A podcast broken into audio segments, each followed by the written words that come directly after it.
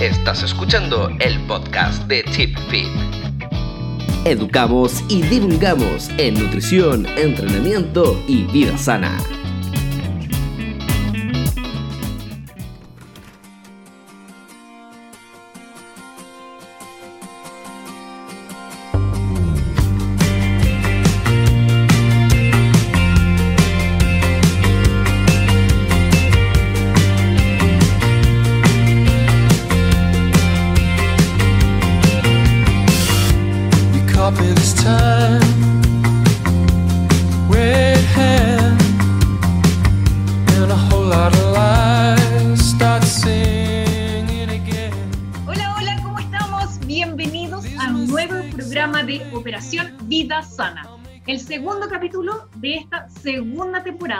Hoy día nuevamente estamos eh, acompañados de Chief Fit, Cow Fit y todos los Fit.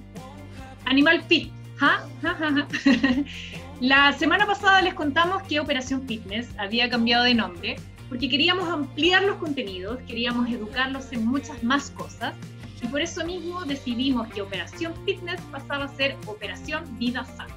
Así que de ahora en adelante desde nuestra segunda temporada por las pantallas y micrófonos de Radio Touch, nuestra Operación Fitness pasa a ser Operación Vida Y les vamos a presentar, no, cada uno se va a presentar para este nuevo capítulo donde hoy vamos a tocar un tema súper interesante que es alcohol y drogas en el entrenamiento. Em, tenemos ahí varias cosillas, hemos hablado entre nosotros unas tantas más, hemos leído un par de artículos y hoy día estamos acompañados de quienes son los expertos de este panel de conversación. Así que parto de, aquí ya no puedo partir de izquierda a derecha, como arriba, abajo, cualquier lado, pero las damas primero, ¿o no, Katy? Hola, Katy, bienvenida a Operación Vida Sana. Hola, Bárbara. Eh, gracias por la invitación una vez más. Bueno, la, vez pasada llegué como a decir hola y chao nomás. Esta vez ya vengo en más eh, gloriosidad. Ah. Eh, soy Katy Caicés, soy kinesióloga, me dedico al área de la prehabilitación deportiva y entrenamiento. Eh, me gusta mucho el CrossFit, pero, mm, pero, pero, no es solo lo que hago, porque ya me lo han preguntado muchas veces si solamente planifico CrossFit y no. Eh, y eso, feliz de estar conversando sobre cosas que nos hagan aprender un poquito más sobre entrenamiento, específico sobre uso de alcohol y drogas en conjunto con el entrenamiento. Katy, ¿y tu Instagram? Para quienes quieran seguir. Mi Instagram personal es arroba y mi Instagram de mi programación de entrenamiento es arroba programa-movement. Bacán. Gracias, Katy. Sigamos con Kane. Hola, Kane, ¿cómo estáis? Hola, ¿cómo estás, Rafarita? Tanto tiempo. Bien, bien. Al fin logramos tenerte. Oh, muchas gracias. Bueno, yo mucho tiempo también escuchando tu programa, a los chiquillos, por supuesto, grandes amigos, y feliz de estar acá nuevamente. Vamos a ver qué tal. Eh, bueno, me presento. Yo soy Kane Velázquez, soy profesor de educación física, terapeuta de la actividad física, y mi, principal prioridad en este caso es yo hago trabajo con pilates, hago metodología de pilates, control motor y funcionalidad planificación deportiva y metabólica, así como, como Katy, partiendo así como aspectos diferidos. Y eso más que nada, soy el arroba profe Perfecto. Y los martes y los jueves, para todos quienes nos están viendo, Kame está haciendo clases gratuitas a través de Zoom. Y si quiere enterarse de cuáles son los detalles, tiene que seguirlo en Instagram porque él siempre está publicando cuándo, a qué hora, cómo, dónde y por qué. Así que contáctenlo porque son clases gratuitas, hay que aprovechar. ¿Sí o no? Absolutamente. Las clases, bueno, la pandemia nos afectó a todos, no golpeó a todo. Entonces, una manera de aportar un granito de arena, obviamente, es que mejorar psíquica y físicamente en algunos aspectos. Y los días sábados también probablemente esté haciendo eh, ejercicios para niños. Así que vamos a estar viendo a ver qué podemos hacer al respecto. Bacán. Gratis. Ojo. Así arroba profe Gracias, Kane. Rodri, ¿por qué te habéis silenciado tu. Ah, ya. Porque en cualquier momento puede pasar un sonido en mi casa. Entonces. Ah. prefiero mantenerlo cerrado y Eso da para la imaginación mal, po. ¿Qué tipo de sonido estamos hablando? Tupeo. puerta. No, pero es que la puerta, pues yo estoy acá en el comedor de mi casa. Mira, para que lo vean todos. Oye, tengo que contarles que nosotros además... Ahí está. está el comedor de mi casa. ¿Viste que esa es la puerta? Ah, Y allá al fondo se ve el living. ¿Lo ven ahí? Y ahí está mi tata con mi perrita. Y ahora no están viendo tele porque mi tata debe estar durmiendo. Eh, eso, por eso, siempre puede haber ah, ruido. ya, Por eso. ya. ¿Ya qué teníamos que decir? No, pues, ya ¿Qué haces, po. por Rodri? No dijiste nada. Mm, ¿De qué? ¿Cómo que Es no que el? Rodri es habitué, el Rodri es habitué, ya lo tenemos Ah, todo ya. Es de la casa, digamos, uno tiene que presentarse. Identificado. No, Sí. eh, sí, sí. No lo soy Rodri. ¿Todo bien en casa? Sí, todo lo... Ah, bueno, yo, yo también hago, yo también hago asesoría. Eh, no, yo también hago asesoría de entrenamiento. Bueno, soy terapeuta en actividad física y de salud, como el Kane, grande colega. Eh, Grande colega. eh, además de eso, soy magíster en medicina y ciencias del deporte. Toma. Eh, tengo, tengo un par de diplomados un par por ahí. de... Sí, una cosita poca. No, en serio. Oye, son Recientemente, recientemente, perdón, Mm. mi amigo fue ascendido. Solo por Sí. sus logros. Así que no me lo subestime al cabro, ¿ah? Usted se lo ve en kilito, pero no cachan a lo que hay acá adentro. Así que la verdad es que públicamente lo felicito, porque no lo hicimos la vez pasada. Te felicito por tu logro, me encanta lo que te está pasando, me encanta que estés sobregirado de pega y de alumno. Muchas gracias, muchas gracias. Estoy con dolor de cabeza por la pega, pero por lo menos eh, tengo, gracias a Dios, gracias al esfuerzo. eh, estamos tranquilos con mi familia gracias a eso. Así que se nos, se nos ocurrió empezar a arreglar la casa con mi mamá. Así que mi mamá ahí me está exprimiendo. eh, Es la ley de la vida. así es. Y en eso estamos. Uno tiene Estamos hijos porque son una inversión. Así estoy viendo. Así estoy viendo y estamos ahí tranquilos, contentos, muy contentos, la verdad. Hoy día se aprobó en la Comisión Constitucional el, el retiro del 10%, ya solamente nos queda la batalla en la Cámara Alta. Los otros 90, dices tú. Claro, ahora no, ahora el retiro completo. Ahora nos queda la batalla en la Cámara Alta, así que estoy muy contento, muy contento no solo por el mismo hecho de que le va a ayudar a la gente hoy, que hoy la gente tiene hambre, eh, pero estoy muy contento también porque es, creo yo, un primer paso a un sistema totalmente eh, Renovado. que, no- sí, que nos ha fallado. Es el sistema que tenemos hoy, pero tenemos que aceptar que es un sistema que nos falló. Le, le falló a nuestros abuelos. Hoy día nuestros abuelos viven en, miseria y me da una pena tremenda eso. Eh, no sé, en mi casa si no fuera porque, porque estamos mi, mamá, mis tíos y, y quizá yo mismo, eh, y no solo tíos de sangre, sino que tíos eh, en el, el- abanico de la, de la palabra, no sé cómo estarían mis abuelos. Entonces, eso es un punto que, que yo digo que estoy muy contento porque es el primer paso para algo mucho más grande. Y así va a ser, hay que decretarlo, hay que ser positivos. Gracias, Sí. Rodri. Álvaro, falta tú nomás y nos vamos tierra derecha en nuestro tema de hoy. Bueno, yo soy Álvaro Vergara, soy acuario, represento la comuna de San Pedro de la Paz. Y si tuviera que reproducir este planeta con la población, elegiría al Papa actual porque es un hombre santo y muy sabio. Gracias. Interesante, pero creo que no podría ser. Sí. Algo no me cuadra. Nada me cuadra. Hay No, un voto, cuadra. hay Pero un voto bueno, ahí que se interpone. Sí, no, no tiene una monja guerrera como la de los cómics. Pa, pa, pa, pa. Soy soldadora larga Bueno. y sería. eh, sí, la verdad es que debo decir yo, como estas personas no dicen lo que son, voy a tener que decirlo yo. Y Al final termino yo teniendo la pega. Pero Álvaro es nutricionista, no voy a decir los millones de títulos que tiene porque en verdad hasta yo me mareo. Pero la verdad es que es un seco, profe, investiga así como todos los datos freak que usted necesita saber, pregúnteselos a él. Porque la verdad es que es como estas típicas personas enciclopedias, así como que cacha cuestiones que, ah, ¿a quién le pregunto? Álvaro. Así que usted contáctelo porque a él le encanta responder mensajes. Le fascina, vive por eso. Pero salúdelo primero. Sí. De hecho, Por favor, saluden. quiero, quiero dejar algo, algo en claro. Eh, la, la información que yo manejo en mi cerebro es bien poquita. pero cuando me preguntan algo me pongo a buscar, a buscar, a buscar, a buscar, a buscar, a buscar. Y por eso tengo respuesta. Pero no, no, es, no es como que yo las sepa de por sí. No. O sea, estás diciendo que un copy-paste. Tengo como una tarjeta SD, weón, así de esa antigua metida en la casa. Estos pendrives. Una memoria externa. Exacto. Mira, guau. Y por eso trato de, de, buscar información. Y reciclando la información. por favor, Kane, por favor, Kane, ese basta plano. De sensualidad, por eh, favor. Sí. Kane, por sí. favor, basta de Perdón, perdón, perdón. No, perdón. perdón. niños. Está de con Ese plano bajo. cuadro, sí. Ah, ya, perdón. Es un primer Pensé que, plano. pensé que no venía la hora del baile. Con, con plano bajo. El baile de la longaniza. Claro, faltó. El baile de la longaniza. Eso, bueno, eh, ah, pero eh, en este caso sí nos están viendo. De hecho, estaba revisando mientras Sí, se presentaba y se sube Sí, a YouTube. Nos ven y Entonces- nos oyen. Kane, sí, perdóname sí. que te diga.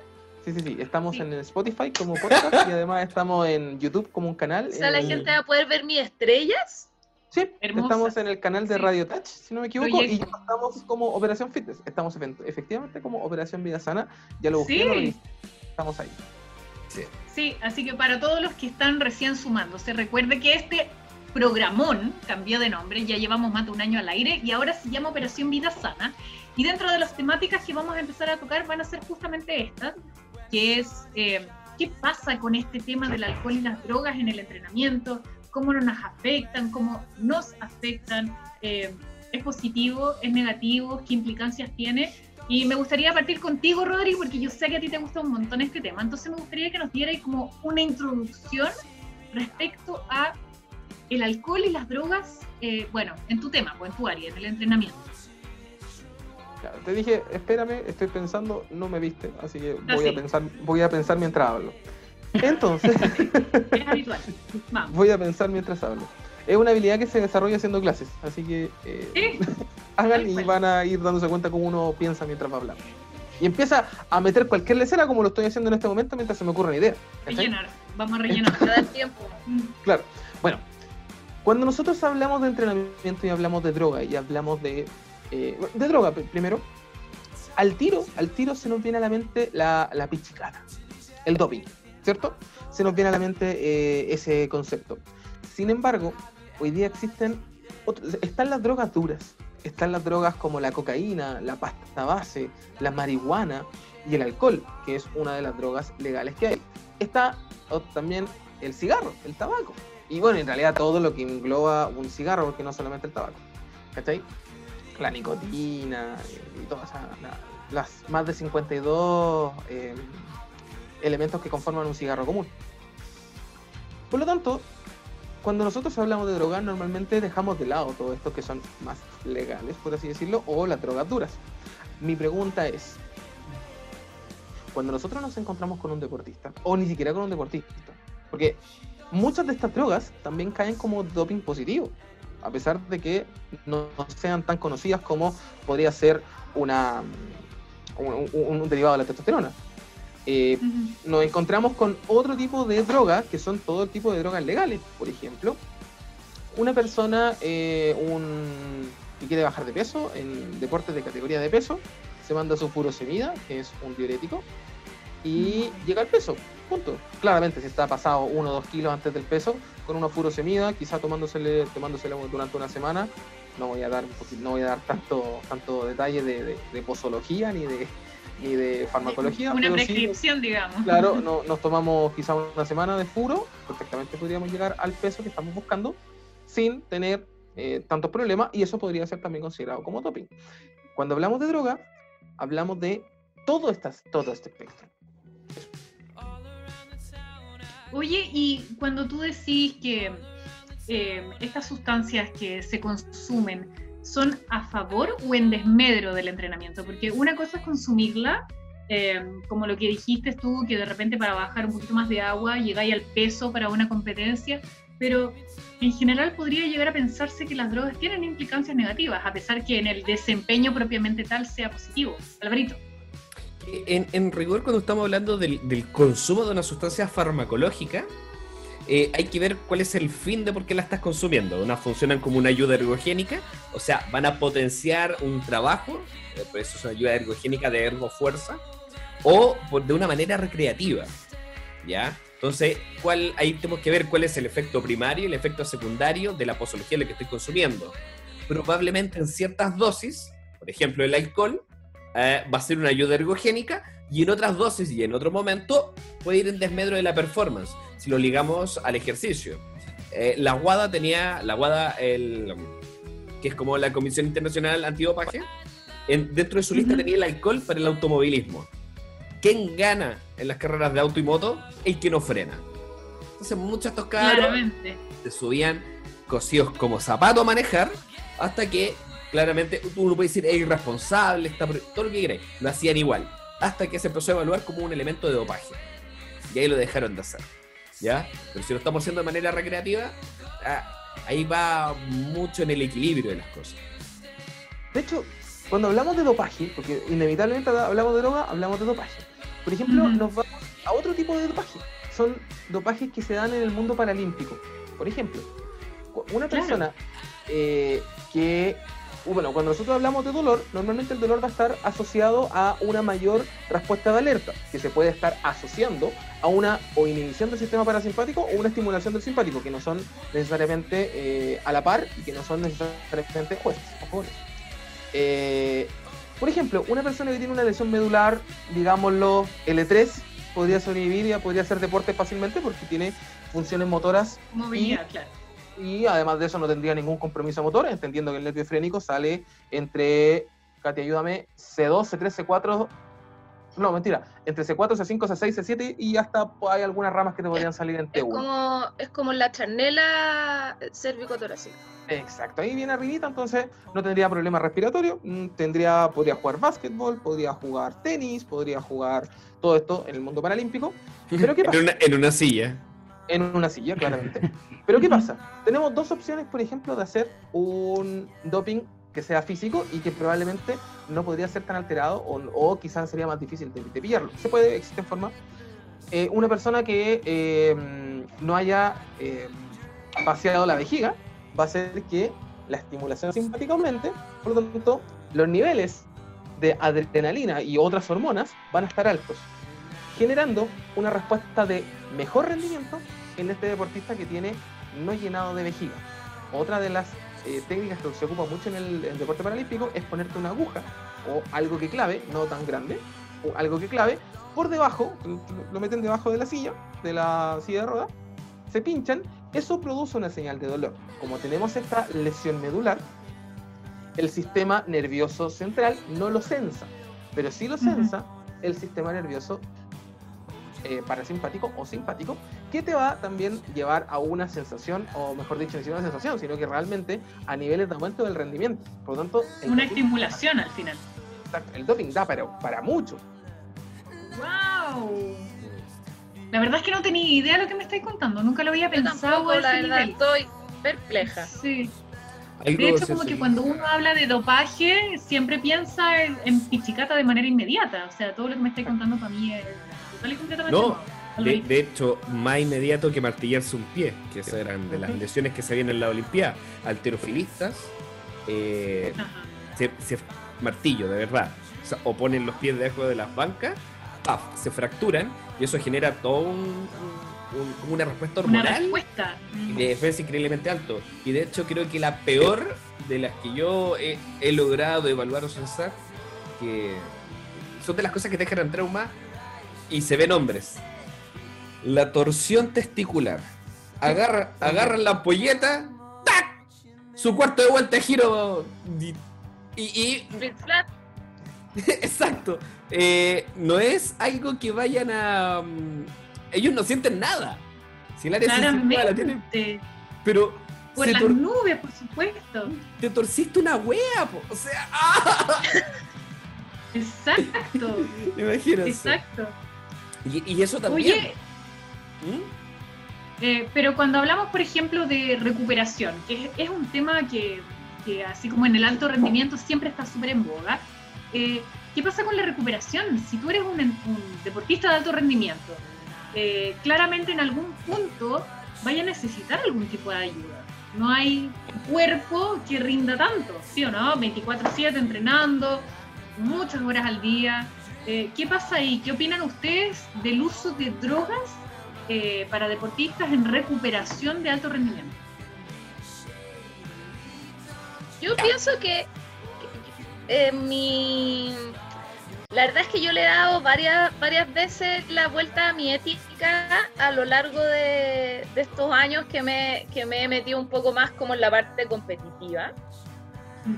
Que creo que el uso de, de drogas debiese ser para eso. ¿Cachai? Yo pienso que ese es el objetivo que, que, con el cual se debiese ocupar.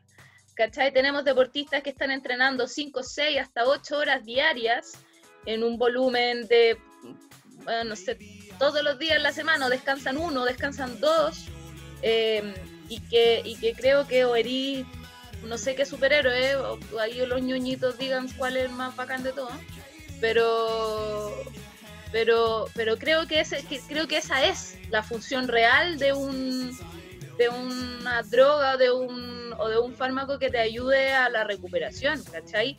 Creo que hoy día está muy, o sea, me ha tocado ver infinitas personas como entrenando en el gimnasio, tomando jugos verdes en la mañana y tomando lonas varias, ¿cachai? Mm. Como, sí, es que, ¿cachai? Que el bíceps es como, como aspirina. Sirve para eso, ¿cachai?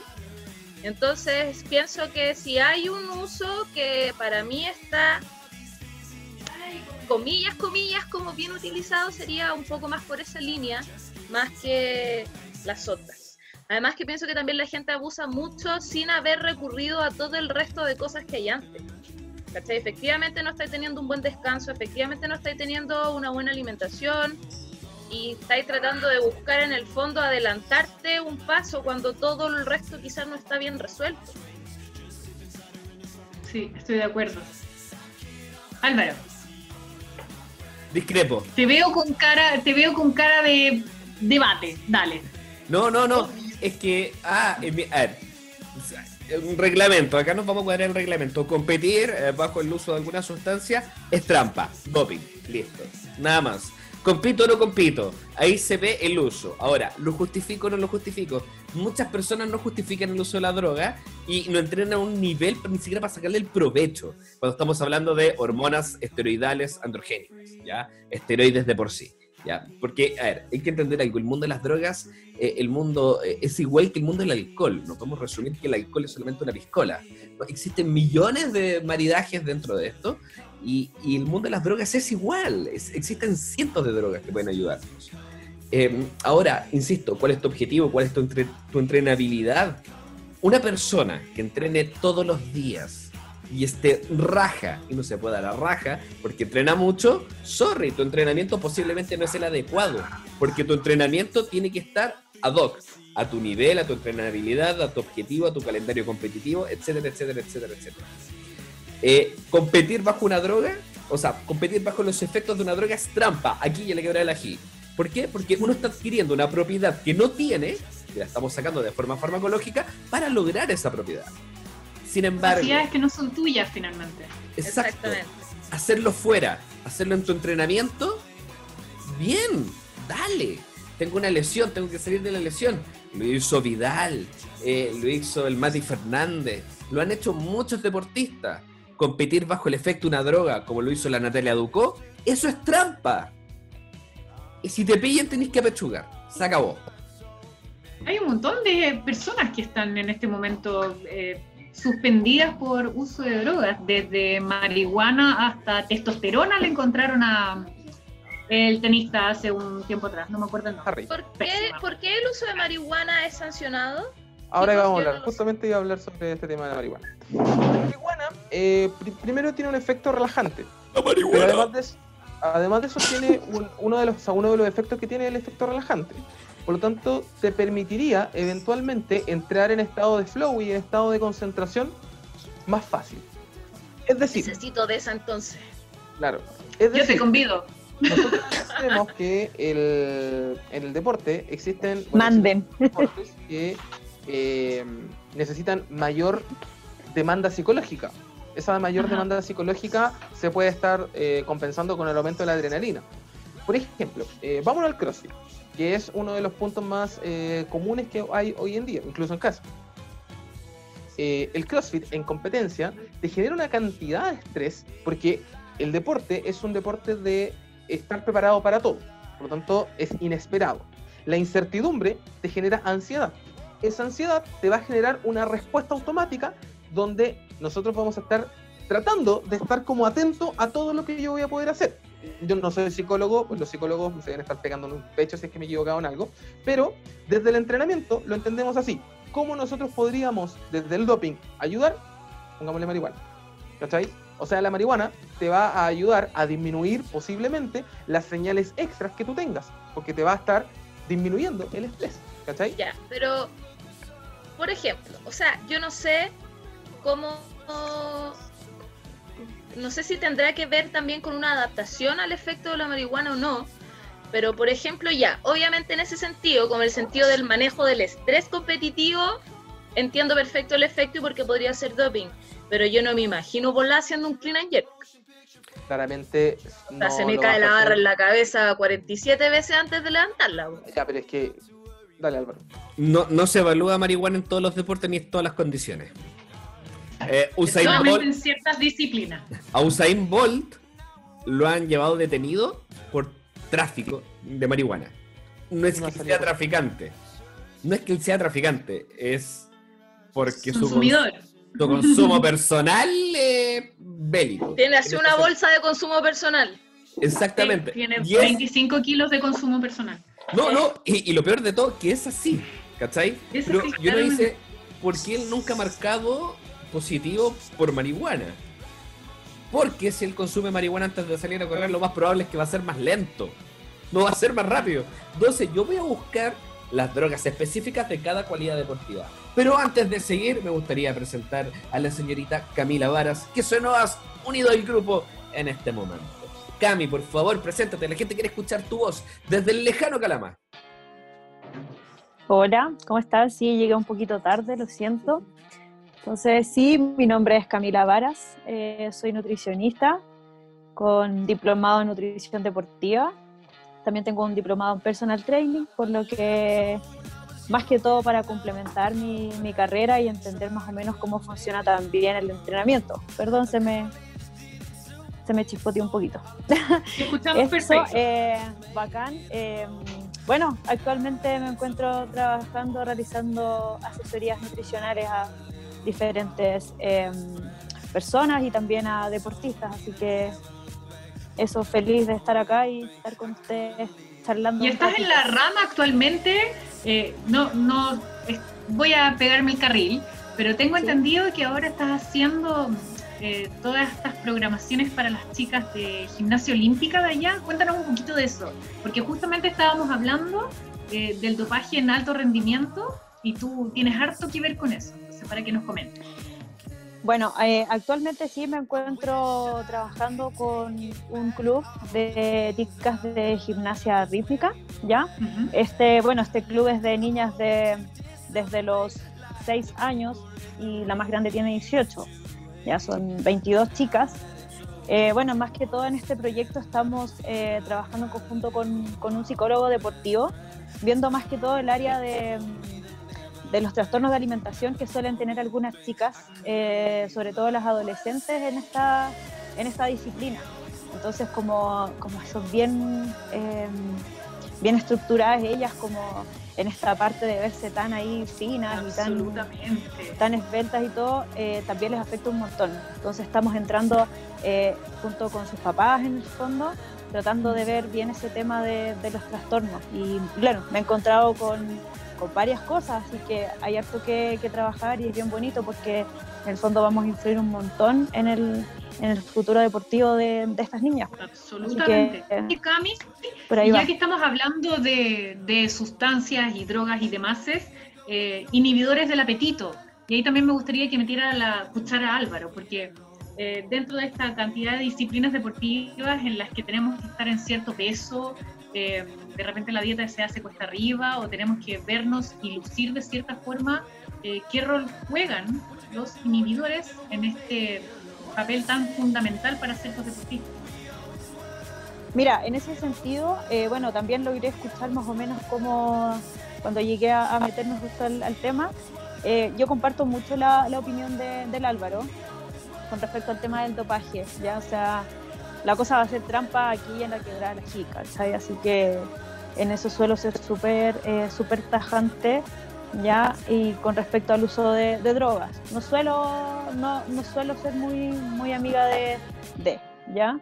Así que, bueno, hay que tratar de buscar el rendimiento como sea, pero tratar de, de usar estas sustancias a mí no, no me agrada mucho.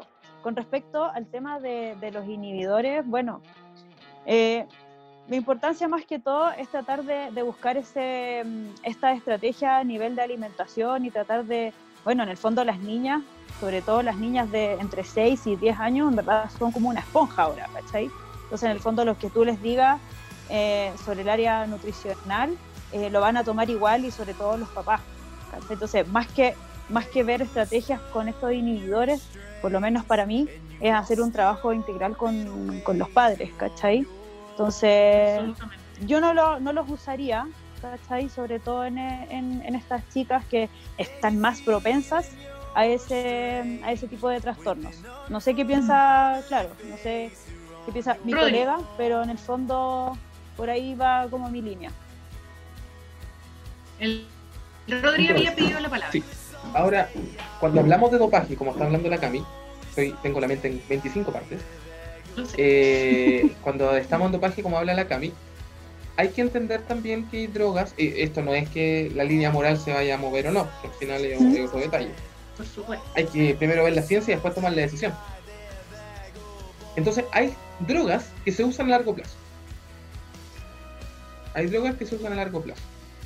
Hay drogas que tienen un efecto inmediato en el momento que estamos haciendo. Por ejemplo, en pruebas de puntería, arco, eh, nos vamos a, a- Normalmente el doping que se ocupa son beta bloqueadores. O los barbitúricos. Barbitúricos, sí. Medicamentos, por ejemplo, que pueden ser bajar la, mm, la frecuencia cardíaca o estabilizarla pa- para poder achuntarla. Eso para mí es trampa y hasta por si acaso. Ahora, por otro lado, existen, como lo hablamos en un momento, drogas que se pueden usar en otros momentos de la, de la competencia, ni siquiera de la competencia, sino que del entrenamiento. Entender que la droga te va a potenciar una respuesta. ¿Cachai? Ahora, creo que por ahí, podría estar la, como la línea más delgada. Es decir, lo ocupo en el entrenamiento para mejorar mi rendimiento y luego de eso generar una adaptación, dejar la droga e ir a, la competencia limpio, pero haberlo entrenado con eso. ¿Dónde está el? ¿Cachai o no? El, que va limpio va a depender también de la, de la duración del efecto de la droga. Las drogas tienen un pic y tienen una, una vida media. Eh, te pusiste una EPO. Igual, la EPO te dura caleta el efecto, pues, weón. ¿Cachai? Oh, claro, que la claro, de hematopoietina para poder aumentar los glóbulos rojos. O, o incluso mecanismos. Mecanismo, aparte de torcerse una wea, es una transfusión sanguínea. ¿Cachai o no? Aumentar el número de glóbulos rojos. O el material plaquetario. ¿Cachai o no? Eh, ah. Sí. O sea, yo creo que finalmente el de acuerdo es que no podéis competir drogado. Sí. Pero Eh. finalmente, si entrenas drogado, también es trampa, ¿no? Eh, Porque estás llevando tu nivel a capacidades que no son tuyas finalmente y estás Claro. O sea, desarrollándote bajo un mí- escenario ficticio. a mí si a mí me tocara haber entrenado limpia y, a- y competir con alguien que ahora está limpio pero entrenó drogado, me daría lata. Lo encontraría Sí, eso. Por, por eso ¿Cachai? igual hay que, hay que regirse dentro de parámetros internacionales, ¿cachai? ¿no? La WADA Mm. tiene dos macroinstancias de evaluación, ¿cachai? En competencia y fuera de competencia. En competencia son los primeros lugares, el corrido olímpico, que son los ocho que clasificaron, eh, se hace de repente por sospecha al azar y por posición. ¿Ya? Posiciones, eh, un, un tiraje de ciclista, un sprinter que está dando mucho guataje y nunca había dado ese guataje. Ahí sabes que evaluar a nuestro compadre porque podría haber algo. ¿Ya? Y hay que declarar algo, es sospecha, no es persecución. Eh, porque hay gente que se siente perseguida. Y fuera de competencia, que tendríamos instancias de aleatorio según el protocolo de cada federación, eh, también de, o de cada país, eh, y por declaración. Ya un deportista va a ser un out. El out es el uso de una droga que marca dopaje, pero tengo una condición médica que lo va a necesitar. Nuevamente, Claro. Con las cámaras hipóxicas y con este recuento de plaqueta y todo eso, que eso es marca doping. Es un mecanismo y él usó un mecanismo y droga. Pero estaba saliendo una lesión. Ahora, la pregunta es, si él nunca se hubiera lesionado, ¿hubiera sido tan bueno? Porque posiblemente se lesionó, se recuperó y todo lo que hizo lo subió un poco más. Ahí es donde también está la disyuntiva, ¿ya? Cuando estamos hablando del uso de droga, porque incluso el mundo del doping es, es más grande que usar una droga. Existen alteraciones cromosomáticas, existen alteraciones genéticas, selecciones súper específicas entre padre y madre para que esperar que lo que van a ir a nacer vaya a ser mejor. El mundo echa la regla, echa la trampa.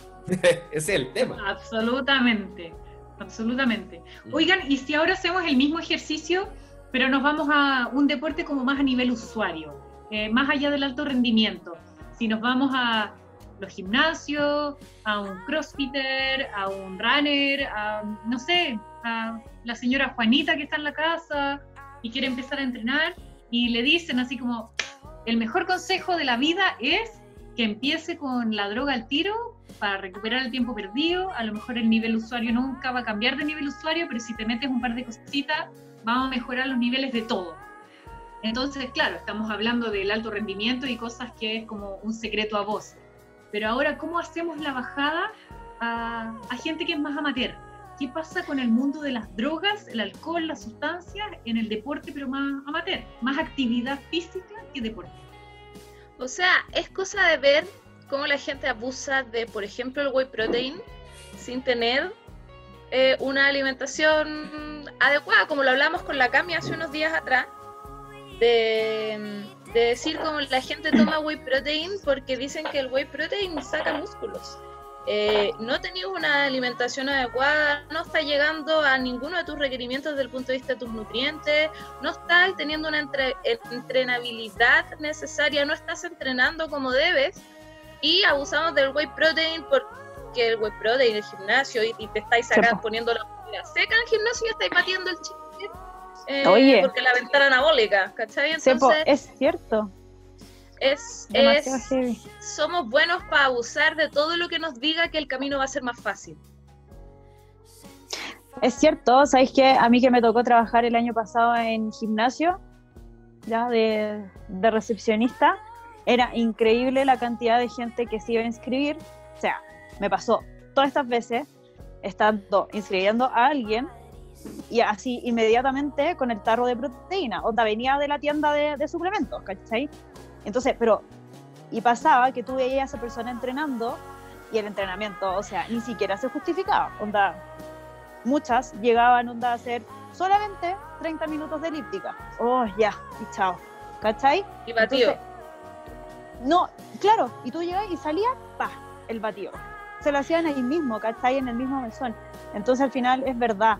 eh, por eso también lo conversábamos con la Katy eh, ayer respecto a una pregunta que me llegó de una chica. De una chica que me dijo, oye, ¿sabes qué? ¿Qué proteína puede ser eh, eh, buena para comprarme? Porque la que estoy usando era muy cara. Entonces, para mí, opinión personal, eh, es muy irresponsable llegar y decirle, oye, ¿sabéis qué? Compra esta, si yo no la conozco. Entonces, en el fondo, si no conozco sus requerimientos, si no conozco cómo se está alimentando y cómo es la base, si tampoco encuentro que quizás sus tiempos no son lo, en, en el fondo son justificables para, para llegar y suplementar, eh, tampoco su entrenamiento, eh, para mí es algo totalmente irresponsable. También, tampoco meterme en el bolsillo, ¿cachai? Porque quizás ni siquiera lo necesita y después uno queda como, oye, la Nutri que me recomendó, sí, lo que pasa es que esta, esta nutricionista, la Camila, me dijo que era mejor esta, ¿cachai? Y resulta que después se encontró con otro nutricionista que sí la evaluó y es como, oye, siquiera lo necesitáis, ¿cachai? Entonces, en ese sentido, claro, yo una persona que sí conozco, que sí sé todos sus, de- eh, todo en el fondo, todos su- sus antecedentes, eh, Mm. claro, eh, yo podría decir, sí, mira, yo te recomiendo esto, te recomiendo que sí o que no, etcétera. Pero si no la conozco, yo prefiero eh, guardar mi, mi recomendación, ¿cachai? Como que en eso Absolutamente. yo digo que es muy tajante. Para mí es eso, Y no, si no- jamás. Y si nos vamos aún más extremo, porque ¿Mm? sea como sea, la proteína, eh, usa, su usabilidad claramente está súper cuestionada, sobre todo en temas de recién llegar al, al, gimnasio y todo. Pero me gustaría que fuéramos como un terreno más eh, truculento, como a la droga propiamente tal, así como llegar al gimnasio y que te digan, viejo, tú para ser cinco veces más musculoso tenés que meterte esto, esto, los famosos ciclos, por decirlo de alguna manera. O cuántas otras cosas que se ocupan. Alvarito, me gustaría que como que nos fuéramos en, eh, en, ya, en que- este lado. Que ahora eh, eh, igual hay que entender el por qué la gente lo hace, ¿ya? Tampoco hay que castigarlo en ese sentido. Eh, voy a contarle algo que yo creo que lo he contado en otras ocasiones. Hay un experimento que se hace en ratones eh, que están dentro de una jaula y tiene dos pisos y una escalera, todo metálico. Y lo que se hace es que se pone el ratoncito en el primer piso y se electrifica el, el suelo y el ratón sube al segundo piso. Después lo que hacen es electrificar el segundo piso y el primero y el ratoncito se queda en la escalera. Y después si tú electrificas toda la jaula, primer, segundo piso, paredes y la escalerita, lo que hace el ratón es que se va en a una esquina y se queda ahí, a pesar de sentir dolor en todos lados. ¿Por qué lo hace? Por un punto de resignación. Eh, a eso quería ir. Es un comportamiento que todos van a caer en eso. Por, uno le puede decir a una persona, oye, ¿por qué estáis usando esa weá? Oye, ¿por qué estáis haciendo esta dieta? ¿Por qué te estáis haciendo esto? Eh, ¿Por qué si el Nutri eh, sabe de cosas y el Nutri compite, por darte un ejemplo, en, E3 en X cosas, ¿por qué de repente hace una técnica que de repente hasta él le ha dicho que de repente no es buena, no es saludable? Por el punto de resignación. Es Mm. eso, es te sentí atrapado y necesitáis una solución y, y no la estás logrando con nada. Entonces hay que entender muy bien ese, ese proceso. de dónde proviene, claro, de Mm. dónde Claro. proviene. Y, y- y también es porque eh, muchas veces, y me gustaría, Ken, que quiero que participes, quiero que participes, así que esta pregunta es para ti. Eh, muchas veces eh, el camino más fácil tiende a ser estos famosos caminos cortos. Eh, probablemente yo no soy muy buena para entrenar y mucho menos para hacer dieta o llevar un plan de alimentación. Entonces, si llega alguien y me dice, pucha, Bárbara, ¿sabéis qué? Métete, perdón, es que aquí está mi nutria, hay ropa Pero lo que voy es como, si yo veo que me esfuerzo, según yo, porque también a lo mejor me esfuerzo según yo, pero los esfuerzos no son los suficientes o no son los acordes, eh, ¿qué pasa con esto de que si alguien llega y me dice, tómate esta pastillita mágica, que con esto vaya a lograr el cuerpo de tus sueños, el desempeño de tus sueños, vaya a tener full energía? ¿Cuál es tu opinión con respecto a eso? Lo que pasa es que yo siento que hay mucho efecto placebo en ello. Eso es por una parte. Y segundo, es muy calcado lo que dice Álvaro, que yo lo asemejo mucho con lo que se llama la superstición de la paloma, que es, un, que es como una historia muy filosófica en ese sentido. Se trata de que hay un, encierran una paloma en una caja y le van dando comida cada dos horas. Déjense hacer sufrir animales sus historias, por favor. Sí, pero es muy entretenido, es muy, muy agradable, Es este, entre comillas, este analogía, justamente. Cada dos horas le van dando comida, después cada cuatro, después cada seis, después cada dos. ¿Cuál es la magia de esto? En que la paloma cree que obviamente no es por el tiempo, es por una conducta que esta persona va, en que la paloma va a hacer. Entonces, ¿qué empieza? Empieza a buscar qué, cuáles son las cosas que yo puedo hacer para que me den comida. Y se dio cuenta en un momento, cuando le dan cada dos horas, que aleteando, efectivamente le traían comida. Entonces la paloma creía que cada vez que iba a aletear, le iban a dar comida. ¿Qué pasa? Comenzó a sentir ese tiempo, porque comenzó a mejorar su, entre comillas, sus tiempos de alimentación y a cambiar esos métodos, y empezó a darse cuenta con decepción después de que cuando aleteaba, efectivamente no le daban comida. Y se siente el proceso de frustración, porque decían, ¿por qué si yo estoy aleteando no me dan comida? Aquí en parte pasa mucho lo mismo. Tiene que ver, ¿por qué si yo consumo alimentos altamente proteicos? ¿Por qué si consumo las pichicatas? ¿Por qué si hago muchas cosas? No me resulta. Lo más probable es que es no por la pichicata, no por lo que consume, claramente es porque lo, por lo que no hace. Es por la actividad en sí que no, no se logra hacer. Tú misma afirmaste con un concepto de esfuerzo y de intensidad que a lo mejor no es la intensidad apropiada para lograr ciertas cosas. Efectivamente, se da mucho en un dominio de planificación que tiene que ver con gasto-consumo y la energía que tú requieres para utilizarla. Por tanto, una persona que usualmente eh, vaya al gimnasio, me, imaginé una señora que va todos los días al gimnasio y le ofrecen esto para mejorar más rápido, eso es para que ella efectivamente se sienta mejor porque sabe después que no va a tener esa opción. Entonces va como buscar el método más rápido, como un efecto placebo para poder, poder, cumplir, pero a la larga no lo va a cumplir, simplemente se va a quedar. Y eso pasa mucho con la energía algogénica y los zootrópicos y todo ese tipo de cosas. Al final lo que se busca no es efectivamente el camino, se busca solamente el fin. Y ahí es cuando la persona cae. Qué bonito, Kane bueno, eso, muchas gracias, nos vemos. No, es que para que que todos quedamos todos reflexivos. Sí, eh, como que quedamos así. Sí, pero es que me gusta eso porque en realidad es así, eh, que finalmente es para buscar el fin y no te quedaste con la enseñanza que deberías haber adquirido durante el camino, ¿no? En el fondo como acortaste el camino, eliminaste esta enseñanza, entonces llegáis al final y decís, ahí está, pues, un resultado entre comillas al final. Bueno, al final yo, creo que parte, al final yo creo que parte porque así como quedé súper reflexiva con, lo que dijo el Kane, pero se resume a que toda la gente, ya sea un, deportista, eh, o, sea, un deportista, ¿cachai? O la señora que va, eh, la que dices tú, Bárbara, cualquiera, quiere los resultados para ayer, ¿cachai? Y yo creo que eso es como en el fondo el por qué porque toda la gente quiere todo ayer y lo que ahora y listo, ¿cachai? Y sin, es como la ley del mínimo esfuerzo, ¿cachai? Entonces al final te dicen, oye, ¿sabes qué? Esto, esto te va a ayudar, no sé qué, ah, listo. Entonces al final juegas con la vulnerabilidad de las personas que, que puta, que en el fondo dicen, ¿sabes qué? Pucha, no sé cómo hacerlo, ya, pero te presento esto que te va a hacer así, pero súper eh, de buena ayuda y bacán. Entonces cae en eso. Y lo que pasa? Yo creo que también la gente ha dejado de disfrutar del proceso de todo.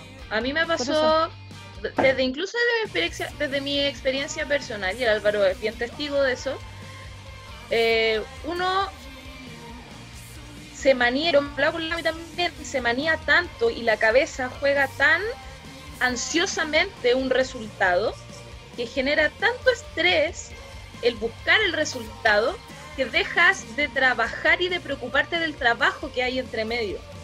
Cuando tú te preocupas de mejorar tu entrenabilidad, cuando tú te preocupas y piensas que tu vida tu en verdad empiezas a alimentar y entrenar para lograr objetivos que se van entrecruzando finalmente entre entrenamiento y nutrición, te vas a dar cuenta que los resultados van apareciendo sin la ansiedad de el resultado, ¿cachai? Pero significa cambiar la mentalidad del objetivo y empezar a trabajar y meter tu mentalidad en el proceso del trabajo para que el resultado sea óptimo. Entonces muchas veces estamos todo el rato, no, es que el carbohidrato, no, es que tiene no sé cuántas calorías, no, es que la cuestión, y dejaste de preocuparte o, o no fluiste, ¿cachai? Como que tenéis que dejar también que tu cuerpo sepa ocupar la comida que le estáis dando, que tu cuerpo sepa entrenar la comida que le estáis dando, preocuparte de volverte más vigoroso realmente y los resultados van a aparecer, pero no puedes tener tu resultado como una visión estética de lo que tú imaginas de tu cuerpo como un norte, porque el proceso es el norte, ¿cachai? Exacto. En ese sentido, eh, también puedo hablar de mi experiencia personal y una vez también lo comenté con, con la Katy, que en el fondo cuando yo empecé a, realizar actividad física y todo, fue por un objetivo netamente estético, ¿cachai? Entonces después cuando es netamente estético, obviamente estáis pegado, pegado, pegado, ¿cachai? Puta, pensando en los resultados así, puta, ay, es que sabéis que no me funciona, no me funciona. Y en un momento, claro, por lo menos yo como, como Nutri, para mí es súper difícil realizarme un plan de alimentación, ¿cachai? Porque siempre tiendo a subestimar todo lo que yo hago, ¿cachai? Entonces también una vez también fui, fui a ver al Álvaro, me acuerdo, y fui a ver al Álvaro cuando me acuerdo que estaba yo en internado y estaba así, pero en mi delgadez, onda así, me acuerdo que pesaba 46 kilos, una cuestión así, pero, pero excesiva, porque en el fondo mi objetivo era ese, ¿cachai? Entonces tú estás todo el rato eh, pegado con eso, y, y, ese en el fondo, también por eso me junto con las palabras de la Katy, que en el fondo uno pierde como el proceso y de disfrutar en sí eso. Entonces una vez que yo dejé de entrenar por estética y de, empecé a entrenar porque, pucha, porque, porque lo pasaba bien, ¿cachai? Y ahora entreno por más rendimiento, ¿cachai? Por eso dejé, empecé a ver esos resultados que quería, ¿cachai? Pero me los saqué totalmente de la mente. Lo que pasa es que también no es, un, no es un proceso que dure algo. ¿Cachai? Finalmente entrenar o lo que sea es un, es un mesociclo eterno, ¿cachai? No, uno no debiese pensar en que algo se acaba cuando lograste el objetivo, la caluga que querías.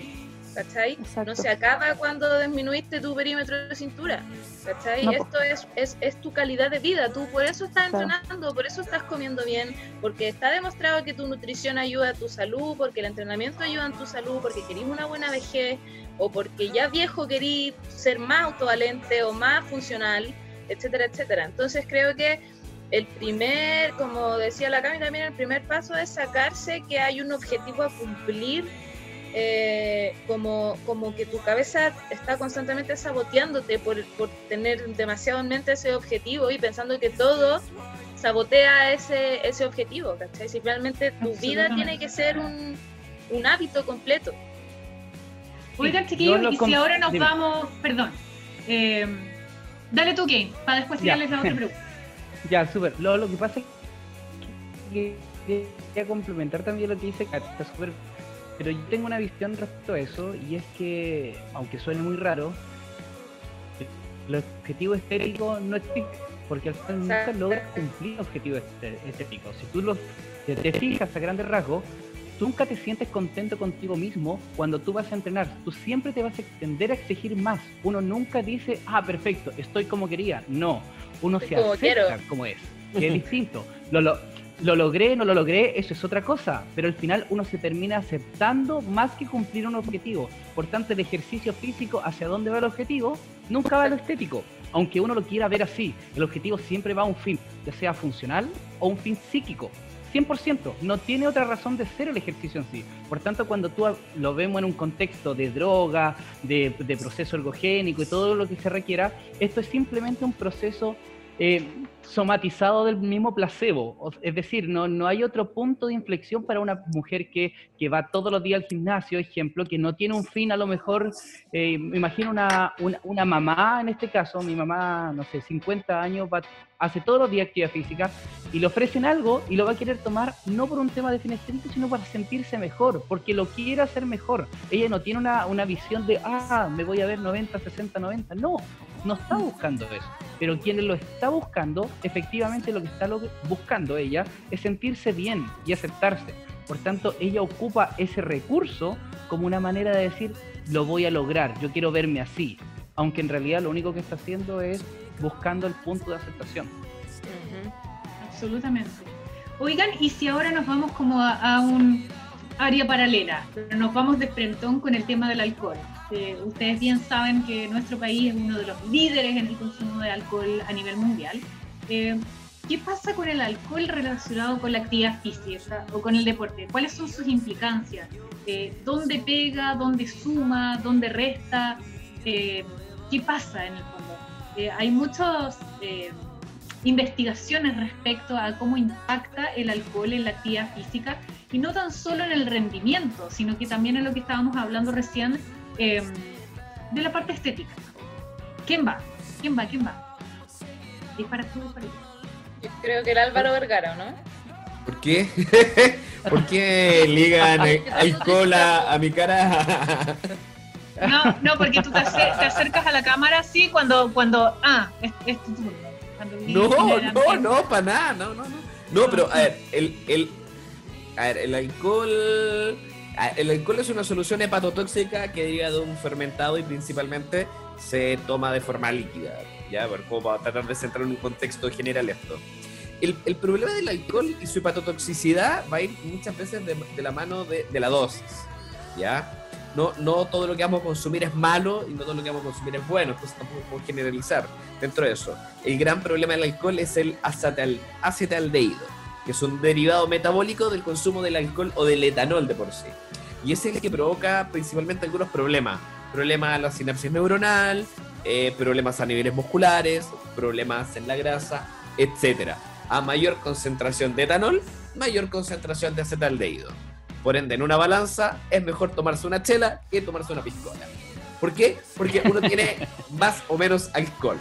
Es, ese es como, en pocas palabras, lo que podríamos hablar dentro de los grandes problemas que podrían existir en el alcohol.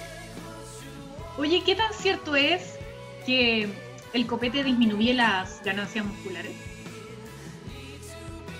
Ay, ¡Ay, me encanta hacerle estas preguntas a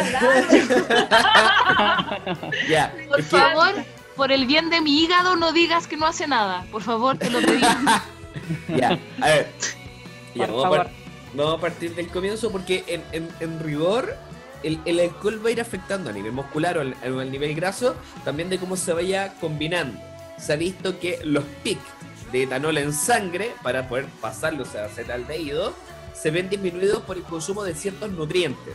Independiente del nutriente, si nosotros lo consumimos con comida, ese pic siempre va a ser menor y se va a mantener una línea mucho más baja.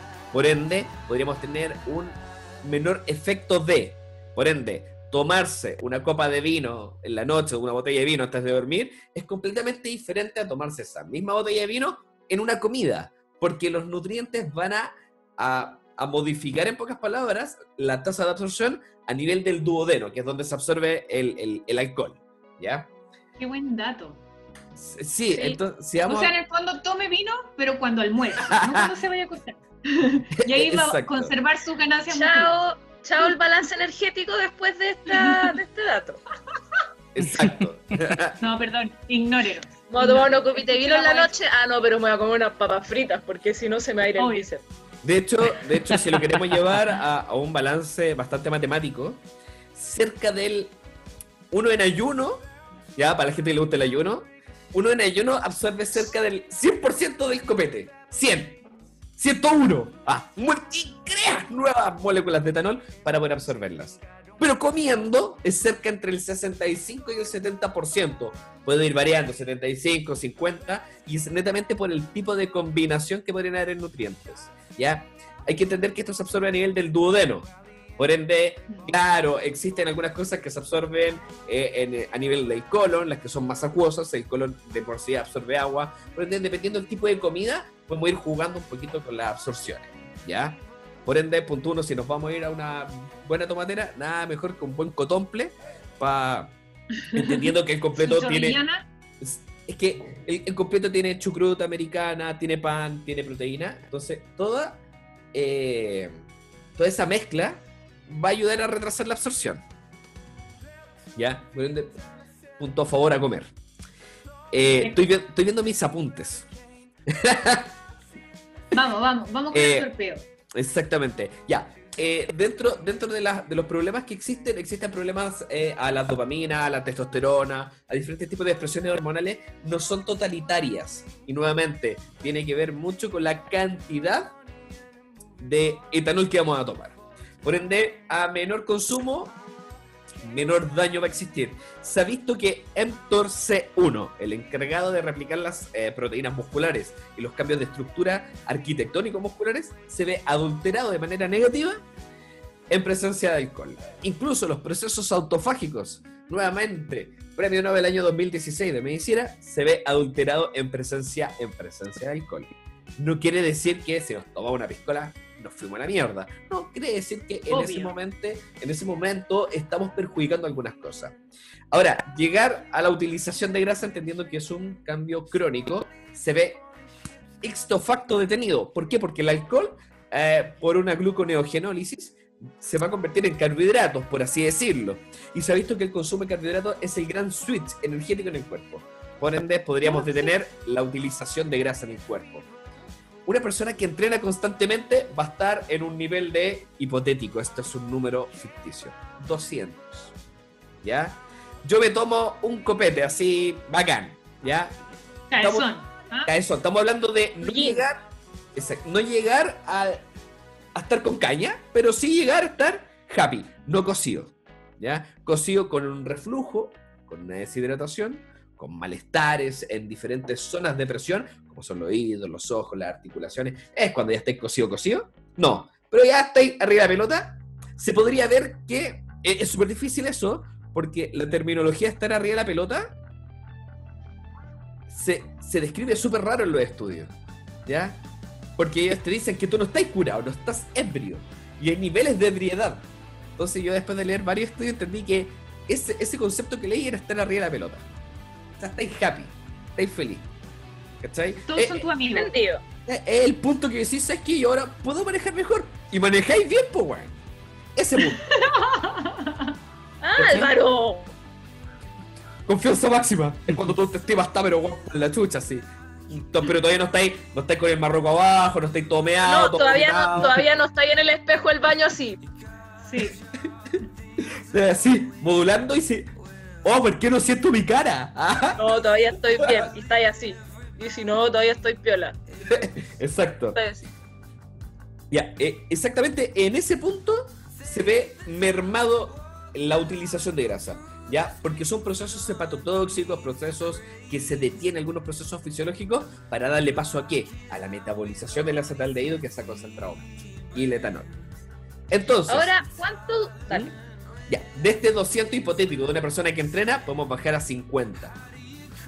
Wow. ¿ya? Por ende nos volvemos seres infrahumanos, nos volvemos seres mendigos, ¿ya? Dentro de una población promedio sedentaria, más o menos. Una persona que entrena, para llegar desde ese 50, 60 a un 100, nos podríamos llegar a demorar dos semanitas. ¿En qué? En mantener una expresión celular estable de estos efectos inflamatorios dados por el ejercicio, empezar a estimular procesos autofágicos, replicación celular, y empezar a generar este cambio en el gasto, en el metabolismo, ya entre un input y un output que tiene que ver con rompo fibras musculares, construyo fibras musculares, mejoro mi rendimiento, aumento mi gasto, pa, pa, pa, pa, pa. Entonces, imagínate, ¿cuánto te demoráis en llegar a 200? A ese nivel que te decís, le meto al diente, le salgo de la dieta, sigo comiendo, pero no veo ningún cambio negativo en mí, porque mi cuerpo está aprendiendo a utilizar todo. ¿Se entiende? Sí. Ya, eso te puede demorar como unas 6-8 semanas. Entonces, O sea- ¡ay! ¡No me sirve la dieta! ¡Ay, pero si me tomé la piscola el fin de semana! O sea, es una. Bueno, ahí está. Es detener No. los... es detener algunos procesos fisiológicos. Insisto ahora, el copete tiene que ver con sociabilizar. Mm. ¿Por qué vamos a detener un proceso natural de sociabilización por esto? Y hay, un punto, ya nunca, nunca hay que eh, alejarse de, de un comportamiento social por un hábito así. Por otro lado, tan dependiente eres del alcohol que no lo puedes dejar. ¿Dónde, dónde está el equilibrio? ¿Cachai? Ahora, a mí, es que a mí me pasa con el alcohol. Que me gusta. Que me gusta. No, no soy tan buena. Era más chica era buena para tomar, ahora ya pocas. Me hace, me siento mal entrenando, entonces no. Lo he dejado un poco. Yo por eso no entreno. Obvio. Me da- al pasar de los años, la verdad, me da acidez, me siento bastante mal. Me cuesta dormir bruxo cuando tomo alcohol. Oh, y- Ya me así. Bueno, por eso tengo los dientes chuecos, la verdad. A mí al revés me cae la baba. No, Brooks. Y, y, y pasa que a mí me pasa lo mismo con el alcohol como con respecto al pedazo de torta, al chocolate, al salir a Mm. comer afuera y comerte una pizza o, un plato de tallarines que es 17 veces tu porción. Eh, que finalmente es un poco eso. Yo creo que por muy mal que te pueda hacer, no creo que si te querís tomar un pisco sour no te lo tengáis que tomar pienso que genera un poco este mismo estrés de no, no me lo voy a tomar porque tiene no sé cuántas calorías, porque la voy a porque general, generalmente la gente que no se toma el copete no se lo toma por lo por el engorde, Mm, ¿cachai? No se lo toma como porque No por una cuestión de voy que a vaya a mejor mañana, o peor. Claro. Entonces, pienso que también tiene que ver un poco con, con- el bienestar psicológico de cada persona y encontrar un poco el equilibrio, ¿cachai? Come- tómate una copa el fin de semana, cómete un chocolate cuando tengas ganas de comértelo. Pienso que puede ser un mejor manejo del estrés emocional que estar hasta aquí de cortisol porque estáis todo el rato pensando en que el chocolate te engordó o el pisco sour te saboteó, ¿cachai? Finalmente, como tú decís, y, y estoy súper de acuerdo contigo, eh, es una situación emocional y uno tiene que hacerse cargo. ¿cachai? O sea, si tú te querís tomar algo, eh, porque tuviste un carrete, porque te encontraste con un amigo, o porque en verdad estabas chato en tu casa y agarraste una botella y te la zampaste, hazte cargo. Al otro día vaya a ver las consecuencias en tu entrenamiento, eh, en tu retención de líquidos, en lo que sea.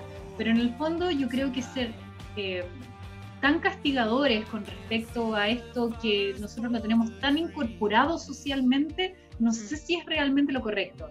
Ahora, claramente si tú tenés un objetivo deportivo y si quieres llegar a un lugar eh, a competir o a presentarte en algún tipo de competencia estética, no sé, eh, pero si es no, parte y si de tu no, y si no pega, te genera problema no tomártelo. por supuesto, por supuesto. ¿Cachai? Hay, hay un culturista, no recuerdo el nombre, lo tenía, lo, lo iba a buscar, pero se me fue. Que, que era muy bueno para el copete.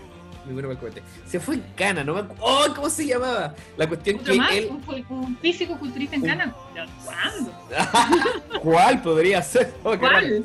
Y, y él, y él te- hacía tres cosas antes de competencia. Era whisky, cocaína y maraca. ¿Cachai, no? Y. tomaba whisky, pero así como enfermo. Se apretaba así, se deshidrataba a morir, quedaba full marcado. Jalaba, ¿cachai? Y le daba las minas así. Pero ¿cómo si antes de la competencia tienen Sí, micro, micro, micro, micro pene? No, no se ve la coca, po. weón.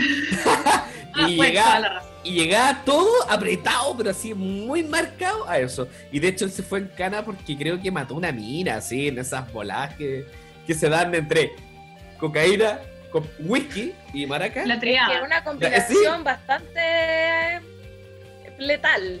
Sí, letal, po. Sí, imagínate, el, el alcohol, como el whisky, que es alcohol puro, estamos hablando que, a ver, una, una buena cantidad de alcohol es 1.75, esos son dosis altas, gramos de alcohol por cada kilo de peso. ¿Cuánto te pesa un culturista, po, weón?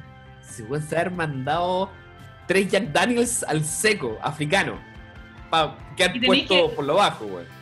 Y con la pichicata de la vida, porque finalmente el físico culturista es como. Se natural, es, mm, el 0,0001%. Sí. De que hecho- haber estado con el caballo entero.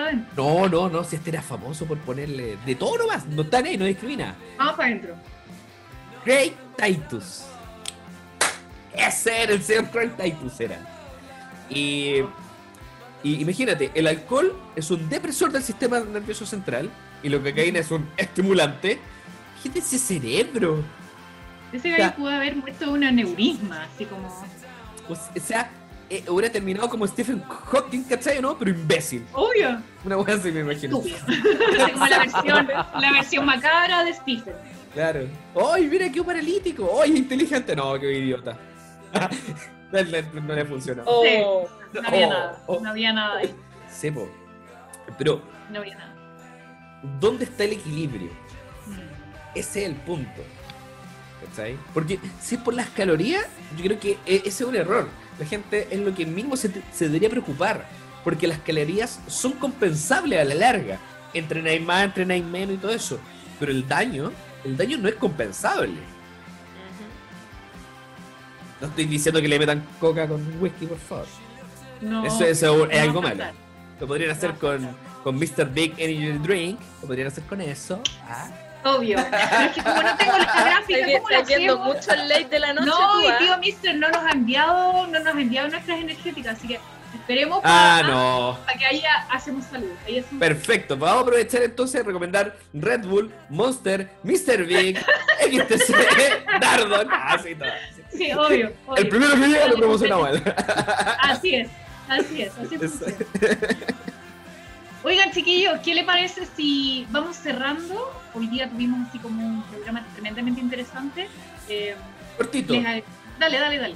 Lo último, eh, hay muy poca información, pero lo que se ha visto que para poder bajar la caña se debe principalmente por un aumento de algunas especies redox a nivel muscular y articular, en donde eh, antiinflamatorios no esteroidales, los AINES, van a servir más que otras cosas para los dolores, malestares, dolor de cabeza, y lo principal es la deshidratación. Muchas personas dicen, ah, te tomáis chela con Fanta. No, eso no te sirve. La Fanta sirve porque va a mover agua con altas concentraciones de azúcar de una forma un poco más rápida. La cerveza lo único que va a hacer es prolongar el efecto de deshidratación. Tú te sientes algo mejor porque te estás hidratando con una solución que es 90% agua, como la cerveza. Sin embargo, no es la mejor opción. Fanta, Aines, pa' adentro. Listo, se acabó. Oye, alguna vez leí-. Alguna vez leí sobre los pepinillos. No, estoy así cagando fuera del tiesto mal. Pero alguna vez leí en alguna parte, en algún momento, que los pepinillos, el juguito del pepinillo, Curtidos. ayudaba a la caña. Ajá. Una, una concentración de sodio sumamente alto te va a ayudar a retener ese líquido. Pero yo soy más amigo de hacerlo junto a un carbohidrato, porque los carbohidratos traspasan la barrera hematoencefálica, llegando al cerebro y empezando a reactivarte. Entonces, una buena dosis de cafeína de 2 a 3 miligramos por cada kilo de peso, un buen AINES, meterle ojalá unos 3 gramos de hidratos de carbono por cada kilo de peso, harta agüita, harta azúcar y le damos. Una ducha bien fría. tengo una pregunta. ¿Qué se les viene a la cabeza si dicen pan como carbohidrato y ¿Mm? pepinillo? Si le ponemos mayo, voy. Yo también, la verdad. Y una hamburguesa entre medio y queso cheddar. Como lo aplastáis, te lo comías. Y su biscola, sus dos cigarritos. Ah, No, Vamos. po, de la caña, po. Sí, rico. Ricos. sí. Ahora, ¿Alguien te- más? último detalle, la etilquinasa es entrenable. Como todo, puede aumentar. Así que por algo los rusos pueden tomar mucho más y no les pasa nada. Ahora es un mal mito creer que los rusos son buenos para tomar. Los israelitas son buenos para tomar. Y ellos tienen concentraciones de etilquinasa mayor que otros tipos de poblaciones porque le han puesto a la inclinación durante mucho tiempo. En el fondo, si usted quiere ser eh, mejor en su entrenamiento y que no le afecte tanto el copete, póngase a tomar mucho, mucho, mucho, mucho para que sus niveles puedan mejorar. Ese es el O sea, consejo de hoy. Se van a demorar un par de años, pero lo van a hacer. Operación Vida Sana. Tal cual, promoviendo una vida sana. ¿ah? Los mejores consejos los va a encontrar aquí. Exacto. No, son tallas. Ustedes saben que nuestro humor diferente es así. No lo vayan a hacer, por favor. No va a faltar el que estoy segura. Oigan, chiquillos, ya. Ahora sí, nos vamos. Eh, palabras finales. ¿Quién tú? Tú estás abajo, Yo. por eso estoy- hice así. Ah, yo me veo En- en arriba, mi- pero no está bien. No, en mi ventana te veo abajo. Ah, ya, perfecto. Palabras finales. eh, agradecido de tu programa, agradecido obviamente de la acogida siempre. Es un agrado siempre conversar contigo, con los chiquillos.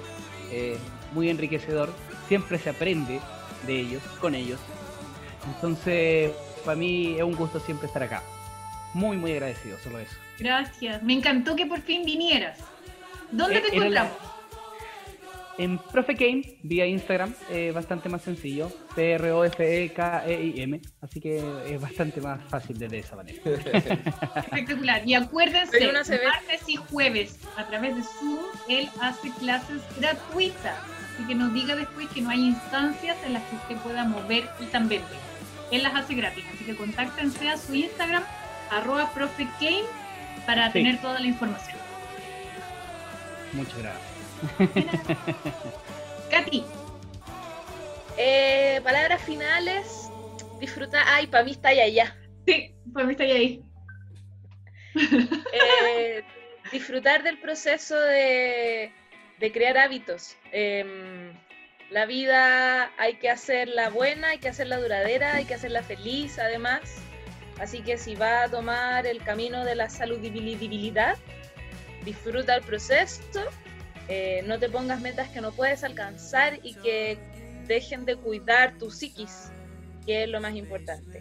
Así que eso, gracias por la invitación. Siempre feliz de estar con mis amigos ñoñando, porque, porque la gente no sabe, pero nosotros somos, nos despertamos hablando y nos acostamos hablando con 1500 mensajes al día y Literal.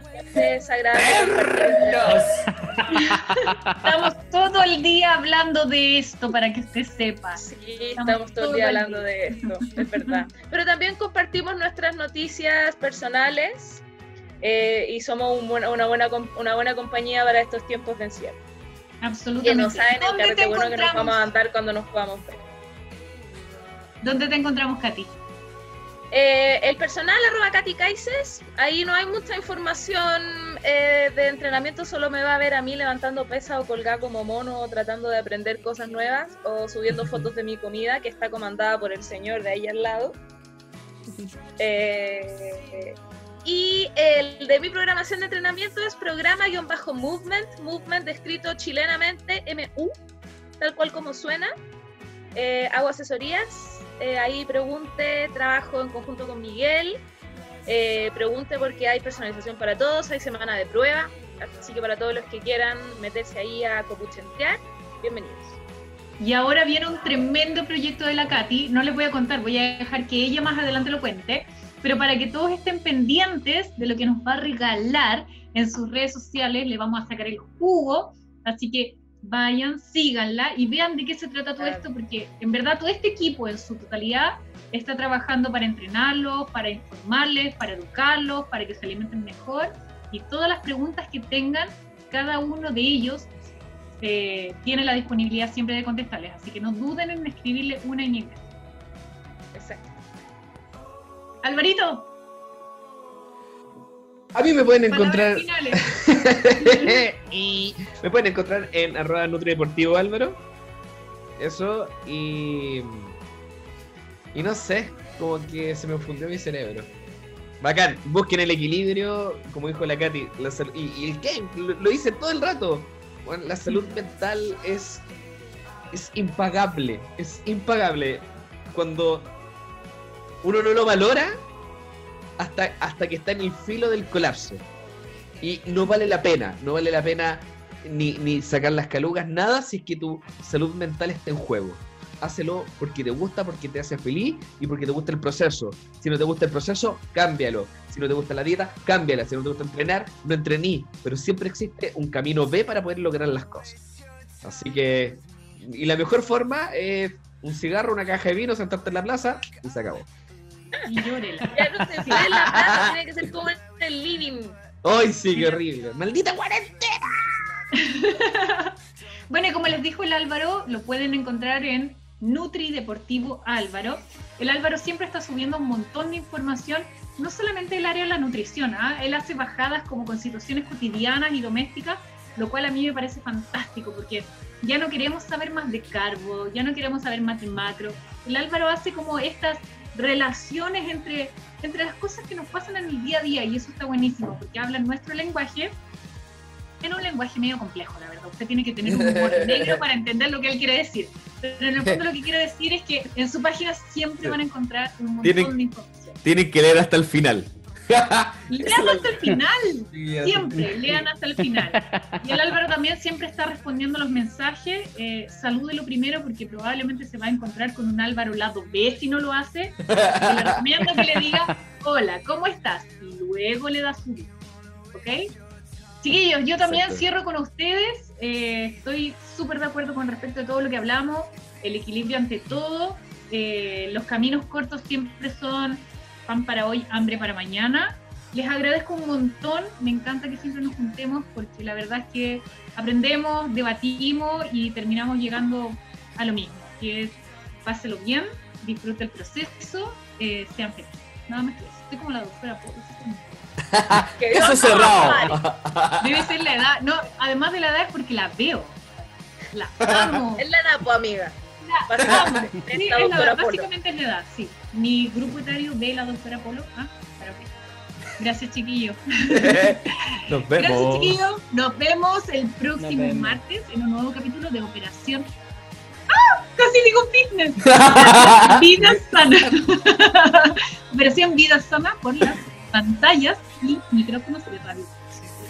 Nos vemos. Chao. Chao. Chao, chao. Ta, ta.